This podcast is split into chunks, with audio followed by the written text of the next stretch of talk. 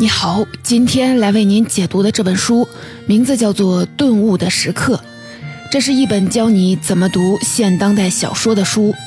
现当代小说一般是指二十世纪之后的一些小说，被公认是最难读的小说。为什么难读呢？以前的一些小说都有一定的教化功能，所以作者会把故事讲得很精彩，也会把他想告诉你的道理讲得很明白。比如说，著名的《基督山伯爵》就讲基督山复仇的故事。基督山历经千辛万苦，最终惩罚了恶人，伸张了正义，其中的情节和道理都再清晰不过了。但现当代小说不一样，它完全转向人的内心，主张让读者自己去体验和思考。所以，它常常没什么情节，里面的人物没去什么地方，没干什么事情，最后也说不出什么道理。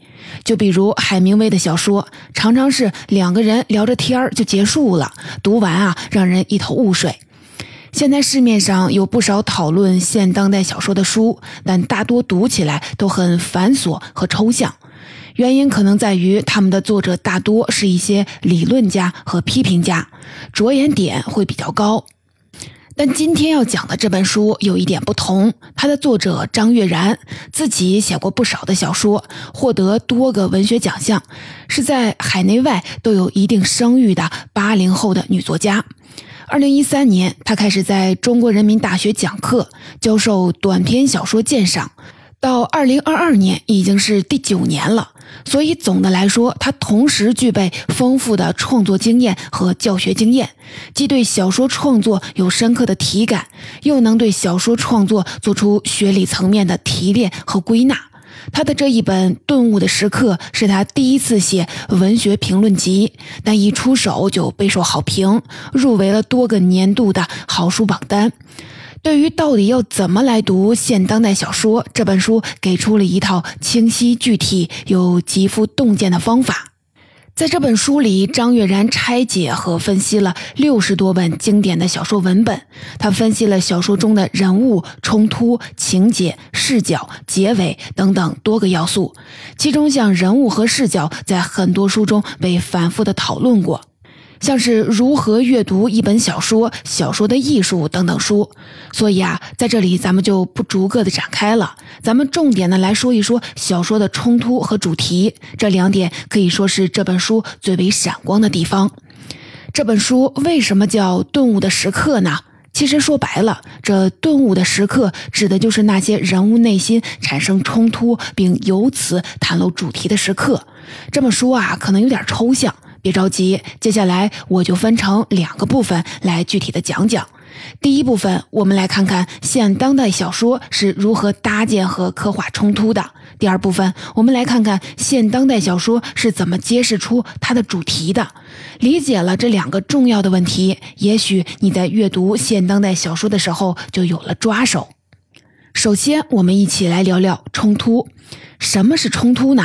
有一本书叫做《故事》，被称为编剧界的圣经。作者是罗伯特·麦基。他在书里说，当一个人想要一个东西的时候，会采取很多行动，这些行动不可避免的要与他周围的世界产生碰撞。那这个时候冲突就来了。他越是想要这个东西，碰撞也就越多，冲突也就越大。在这些冲突里，有对手，有压力，最终有输有赢。就好比《西游记》，师徒四人想要取得真经，他们不可能唾手可得，必须要经历九九八十一难才行。这九九八十一难正是冲突所在。在《故事》这本书中，作者还说：“没有冲突，也就没有故事。”这话并不夸张。想想看，如果把九九八十一难都拿掉，那《西游记》好像确实就不剩下什么了。但冲突就一定是激烈的碰撞、对抗、势不两立，有输有赢，有变化吗？这本书告诉我们。并不是这样。二十世纪以来，小说由关注外部世界转向了人的内心。在这个趋势之下，人物内在的冲突，简单来说，也就是人物自己与自身性格等等各方面的冲突，得到了越来越多的关注。这种冲突往往没有明确的对手，也往往很难有一个结果。这是一种不动声色、令人难以察觉的冲突。顿悟的时刻》这本书着重分析的正是这类的冲突。我们以一个故事为例来展开的说说。这个故事是这样的：有一个女人叫做薇拉，她要照顾她的父亲，也要照顾她生病的妹妹。长时间下来，薇拉不堪重负，她做出了一个艰难的决定，杀死她的妹妹。后来，薇拉被警方起诉，她在法庭上谎称案发时自己正在看电影。薇拉的律师四处寻找在电影院里见过薇拉的人，想为她找到不在场的证明。这时，一个叫做西德尼的男人出现了。他说他和薇拉正在约会，当时正是他陪同薇拉去看的电影。因为这番证词，薇拉洗脱嫌疑，重获自由。但事实上，西维尼根本不认识薇拉，他只是在报纸上看到了新闻，被这个女人吸引了，所以决定要救下他。后来有人发现这段关系的隐情，揭穿了真相，两个人的罪行被公之于世。故事到这里也就结束了。这个故事来自于爱尔兰作家威廉·特雷弗，是他的一个短篇，叫做《三人行》。这显然是一个有着激烈冲突的故事，谋杀、诱惑、伪证，每一个单拎出来都能单独的构成一篇小说，而这个故事全都包括了。可如果你真的去看这篇小说，你会非常的意外，因为这些冲突，威廉·特雷弗一个也没写到。他是怎么来写这个故事的呢？下面啊，我按照特雷弗的方式将这个故事重新的讲述一遍。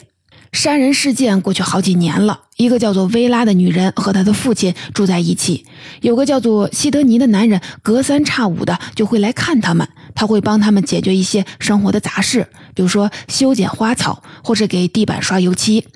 薇拉和西德尼的关系客客气气的，可又隐隐的有一些奇怪，但谁也不说破。到故事的结尾，这三个人的生活并没有什么变化，而且似乎要一直的这么下去了。只是薇拉在担心父亲去世之后怎么办呢？因为他知道那时候他和西德尼要用真面目来面对彼此了，这令他感到了害怕。这就是特雷弗版本的故事。前面我们提到的那些激烈的冲突，在这里都只是背景。小说真正在刻画的冲突，一直到小说的结尾才显现，那就是薇拉担心他和西德尼的这段关系。特雷弗之所以敢这么写，是因为他确信这段关系已经具备足够的张力，足以震慑读者。而这种张力来源于：一来，这是一段极其脆弱、很不稳定的关系。想想看啊，薇拉和西德尼的这段关系，它建立在一种巨大的罪恶之上。当他们面对彼此的时候，他们无时无刻的不在提醒对方曾经犯下的罪恶。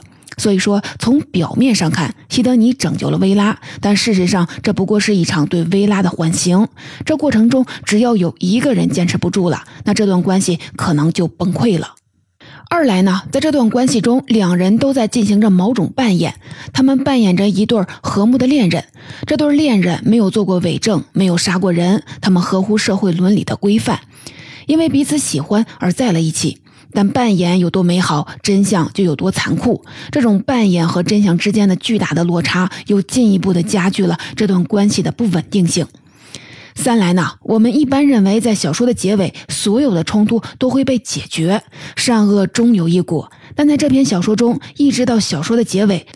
冲突仍未被解决，甚至可以说，最为可怕的恶魔都还没有真正的现身。小说中，仰赖于父亲的存在，薇拉和西德尼还有继续扮演的义务。他们通过这种扮演维持住了善良和体面。可一旦父亲不在了，两人的面具也就被摘去了，他们将不得不以真面目面对彼此。到时，潘多拉的盒子又被打开了，这个盒子中会涌现出怎样的恶魔，他们谁都不知道。小说的最后，薇拉只是一想就感到无比的担心和恐惧。按理说，他已经见识过太多的罪恶了，可跟这种藏在人性深处的未知的、无法名状的罪恶比起来，仍然只是小巫见大巫。《三人行》这篇小说是一个极好的事例，它集中展现了当代小说中另一种形态的冲突。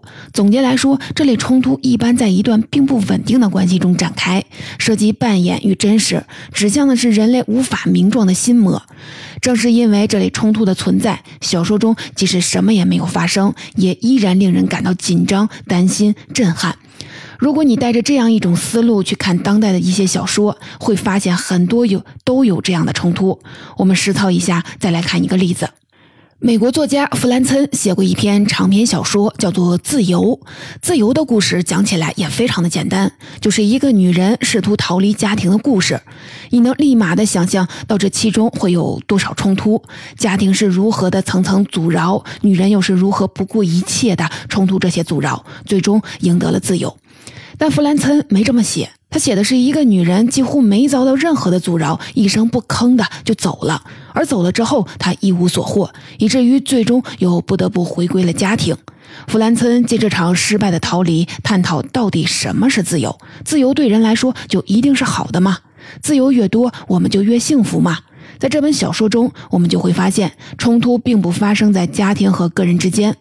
女主人公想要挣脱的其实是她一直在扮演的家庭主妇的角色，但挣脱之后，她不过是扮演起了另一个角色，一个她以为会带来她自由的独立女性的角色。所以从头到尾，冲突发生在她的自我和她所要扮演的人格之间。她不是被别人束缚了，而是被自己所搭建起来的形象束缚了。这可比一种简单的束缚恐怖多了，因为你可能永远的也没办法摆脱这个束缚。我们更深一步的来看，你有没有发现，《三人行》当中的主角扮演是一对正常的情侣，《自由》中的主角扮演的是一位合格的家庭主妇。小说花了很大的笔墨刻画这种正常和合格，但越是正常，越是合格，反倒越令人感到不安。这其实也就说明，这些小说当中的冲突，其实在本质上，他们是一种人与现代社会规范之间的冲突。现代社会规范要求我们时刻的约束自己，注重礼数，注重形象，要有进取心，不断的努力，不断的进步。他要求我们扮演善解人意的妻子，殚精竭虑的母亲，为家庭而战的父亲，承担着父辈希望的儿子。他允诺说：“我们只有扮演好这些角色，我们就能获得幸福。”这也不能说不正确，但这就像是一条流水线，剥夺了我们很多的自由。在这本书的作者看来，文学并不承担让人归顺于社会规范的功能，相反，他要做的是彰显人性的自由。所以，他才会不断的着眼于那些完全不合乎社会伦理规范、奇怪的，甚至是畸形的社会关系，那些因为扮演而感到筋疲力尽的人物，以及那些平常我们根本不敢言说的欲望和诉求。在书中，作者有一句话说得很精辟。他说：“文学在当代社会的功能具有某种蛮荒的天真，他要做的是反对所有已经建立的文明，然后探寻和想象新的更好的文明。”冲突我们就说到这儿。接下来我们再来讲讲小说的主题。什么是小说的主题？说白了，就是作者想要表达的核心。换一个我们更熟悉的词，就是中心思想。读懂一篇小说，知道小说的几个冲突点显然不够，还必须能够讲出小说的主题到底是什么。以往呢，我们说怎么来看小说的主题，其实很简单。小说作者只能借由小说中的人物来表达，所以啊，要知道作者表达了什么，一般看小说中的人物学到了什么就行了。我们还用《西游记》来做个例子，师徒四人往西天取经，一路上充满了教训和收获。这些教训和收获其实都透露出作者想告诉我们的道理，也就是小说的主题。但现当代小说就不一样了。在这些小说里，主人公没去什么地方，没干什么事情，最多呢就是和人说说话。我们根本看不到他学习和成长的过程。那对于这一类的小说，我们要怎么辨认和把握它的主题呢？这就要提到书名当中的顿悟了。顿悟是什么呢？它指的是主人公一次惊醒，主人公忽然的对眼前的生活有了某种察觉，意识到了自己的处境，因此内心有了震动和转折，决定要有所改变。在西方当代的短篇小说当中，由于篇幅有限，没办法给主人公安排复杂多样的经历，这个时候顿悟就成了一种最常用来展现人物改变并揭示主题的方式。所以说白了，对于现当代的小说，寻找主题其实也就是寻找人物产生顿悟的时刻。这么听起来啊，可能有点抽象。我们一起来讲个例子，感受一下。俄国作家契诃夫可以说是最会写顿悟的作家，他的小说当中充满了这种顿悟的时刻。比如说，他的小说《带小狗的女人》讲的是一个有家室的公子哥，在一个度假胜地遇到了一位带着小狗的女人，两人成了情人。男人之前有过不少的情人，这类艳遇对他来说没什么特别的。但这次回去之后，他却不断的回味这段感情。有天晚上，他和朋友在俱乐部吃饭，忍不住的想和朋友聊聊这个女人，但朋友根本就没心思听，还在惦记今晚吃的咸鱼肉有臭味儿。男主人公一下子沮丧起来。第二天，他就动身去了另一座城市，找那位带着小狗的女人。在这篇的小说当中，最重要的转折就发生在朋友说的那句“咸鱼是臭的”。这在之后男主人公的心里产生了变化。他意识到，这种还在谈论咸鱼臭不臭的生活毫无意义，不值得一过。尽管远方的爱情会让他付出很大的代价，但他必须义无反顾地去追求了。契诃夫还有一篇有异曲同工之妙的小说，叫做《吻》。讲的是一位士兵在驻扎地遇到了一个女孩，女孩认错了人，吻了他一下。之后，士兵一直忘不掉这个吻，不断的要和人说起这个吻。可每一次，他发现他没法跟人准确的描述出这个吻的美妙，无法让人感受到这个吻给他带来的震动。他为此感到非常的气恼。在这样的气恼当中，他也越来越意识到他的孤独以及他生活的索然无味。你看啊，无论是带小狗的女人，还是吻，表面上这两篇讲述爱情的小说，但实际上他们的重点啊，并不在爱情，他们真正的重点是，当这两个人尝试向别人描述这段爱情，却发现他们根本描述不出来的时候，我们所谓的顿悟发生了。这两个人意识到，他们所过着的生活是一种怎样的生活，他们没法欺骗自己再这么过下去了。到这里，这小说才走向了它真正的主题。这就是我们要如何的忍受我们大部分时间里都很庸俗和平常的生活。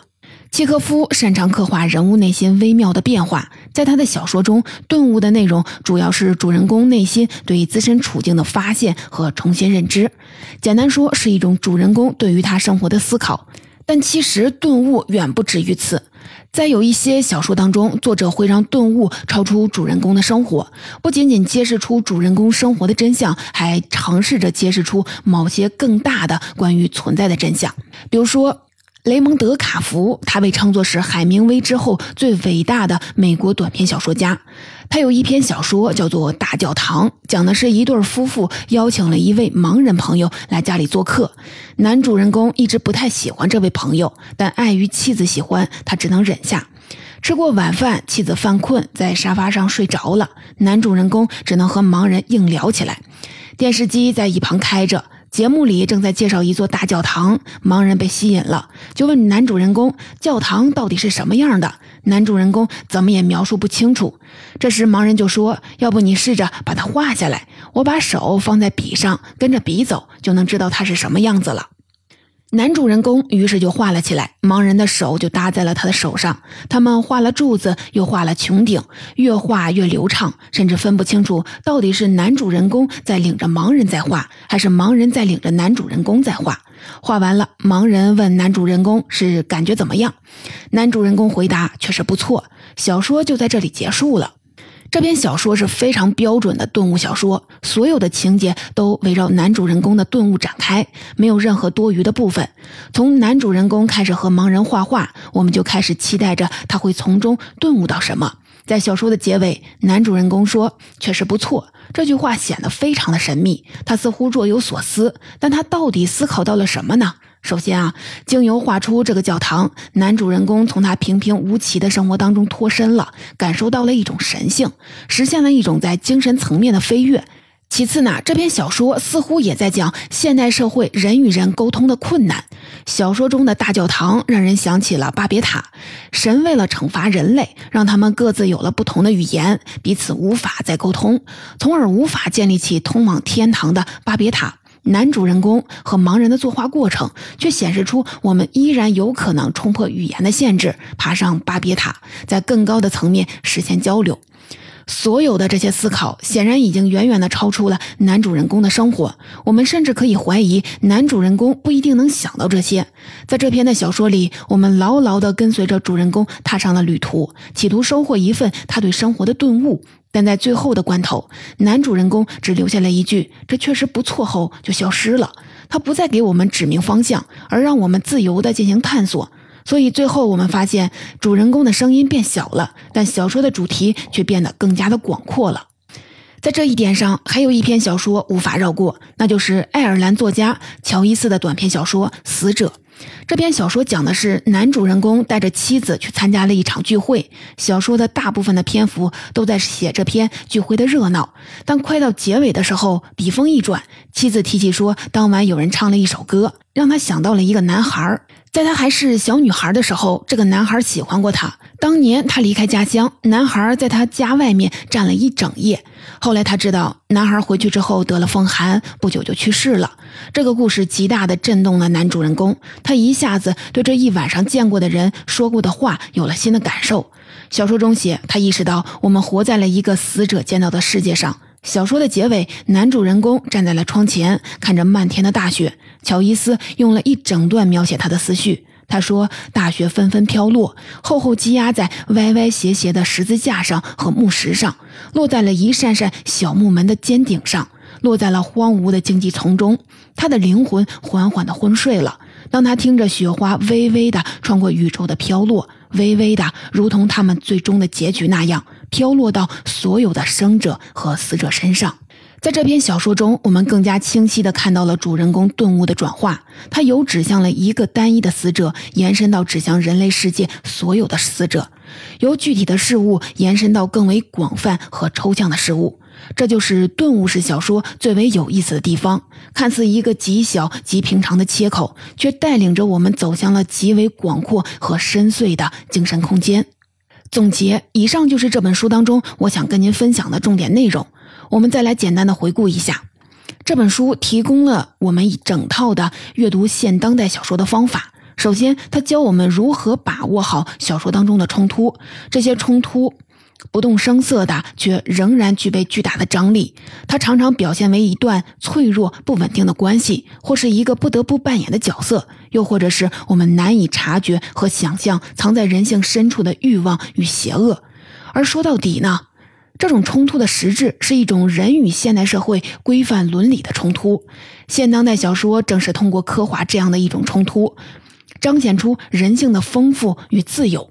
第二点呢，他教我们如何把握小说的主题。在很多现当代的小说当中，主题一般蕴含在主人公的顿悟之中。这顿悟是指主人公对自己生活和处境的某种察觉，他的内心因此有了转折，决定要有所改变。作者借由这些乍看起来并不起眼的顿悟，向我们展示出人物的变化，由此去揭示出人物生活的真相，甚至揭示出更大的关于人类存在的真相。我们必须要补充的就是，这里的两部分内容主要来自书的上集，书的下集是作者对五位国外当代作家的评论与分析。这里碍于时间与内容的结构，没法展开了。比如说，张悦然谈到了村上春树。他说：“村上春树学习了太多的故事理论，很多时候他的故事都像是在证明一套故事理论，准确但并不能令人惊喜。”又比如，他谈到了获得过诺贝尔文学奖的爱丽丝·门罗。他说：“门罗的野心很大，哪怕是篇幅有限的短篇小说中，他也想写出一个人漫长的一生。”除此之外，他还谈到了布拉尼奥、伊恩·麦克尤恩、珍妮弗·伊根。感兴趣的话，可以去看看原书。其实啊，阅读和写作很像是在丛林跋涉，孤独，并且很容易迷失方向。在这个过程当中，能有几件得心应手的装备是很重要的。今天的这本书就是希望为大家提供几件这样的装备，希望它能够帮助我们穿过丛林，抵达一片开阔之地。